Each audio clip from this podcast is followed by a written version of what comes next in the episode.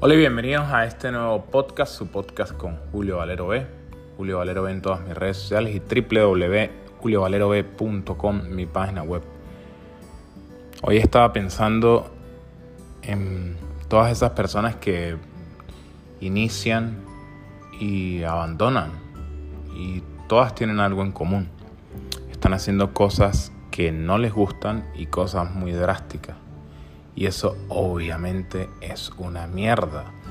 Si eres una persona que ha sido sedentario o no ha hecho gran cosa con la actividad física y de la noche a la mañana quieres ponerte a hacer un montón de cosas, te inscribes en el box, en el box de CrossFit, te inscribes en natación, te metes en el gimnasio, te pones a caminar en las mañanas, a trotar en las tardes, te compras una bicicleta.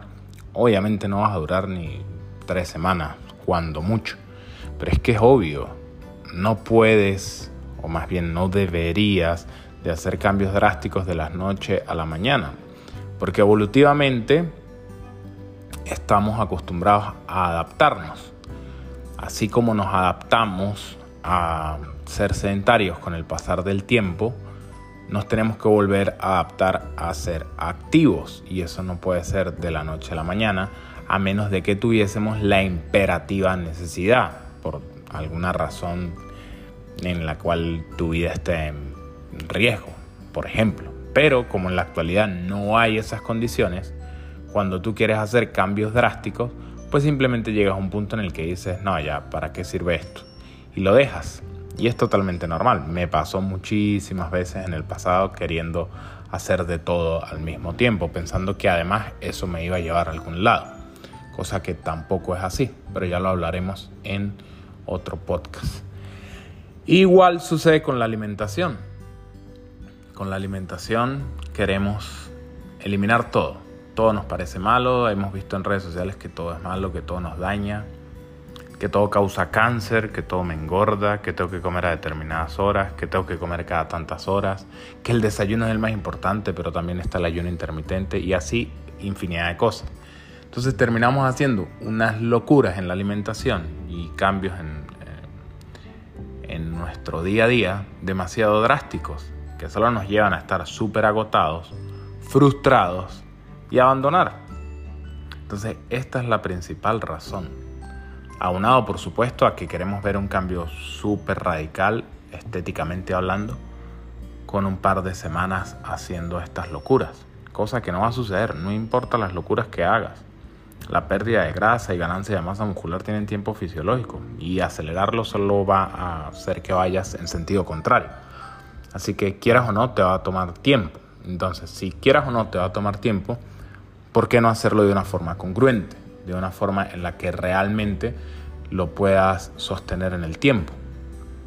Si eres una persona sedentaria, con que empieces a de pronto saber cuántos pasos das al día, incrementar los pasos, ya es un gran avance. Mejorar un poco el consumo de fruta, de vegetales, de agua, ya es un gran avance. Cosas que no sientas que sean imperceptibles. Y poco a poco sin darte cuenta vas cambiando otra cosita más, otra cosita más. Y esta es la verdadera forma de iniciar, sobre todo para las personas que no tienen una guía, no tienen un nutricionista, no tienen un entrenador, no tienen un profesional en general calificado para tratar de forma gradual y paulatina su caso en particular. Entonces, si eres una persona que no tiene esas condiciones, pues lo mejor que puedes hacer es empezar a añadir pequeños hábitos muy imperceptibles poco a poco, sin importar el tiempo, no importa.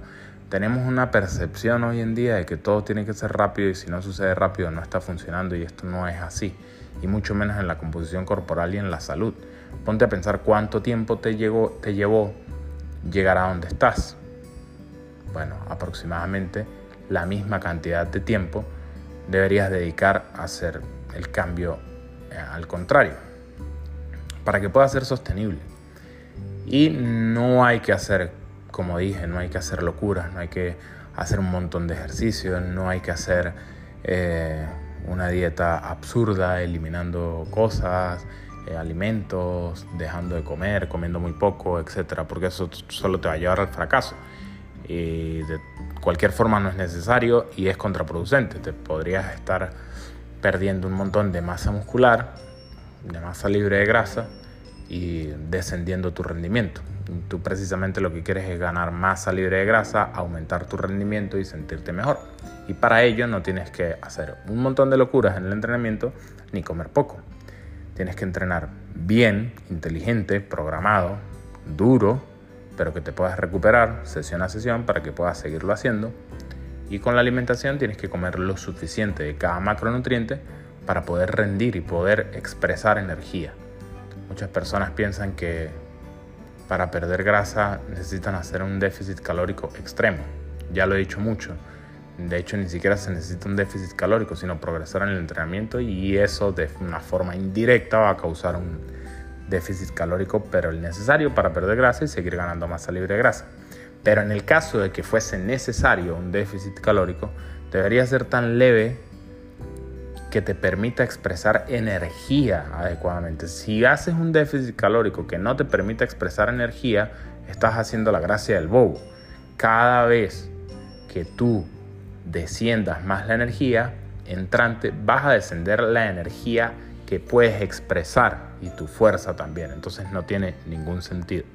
Deberías, si es necesario hacer un déficit, hacerlo tan leve que te permita seguir expresando energía y fuerza adecuadamente y lo suficiente para que te permita perder grasa. Así que bueno, en resumen eso era algo que les quería compartir. Eh, son mis pensamientos.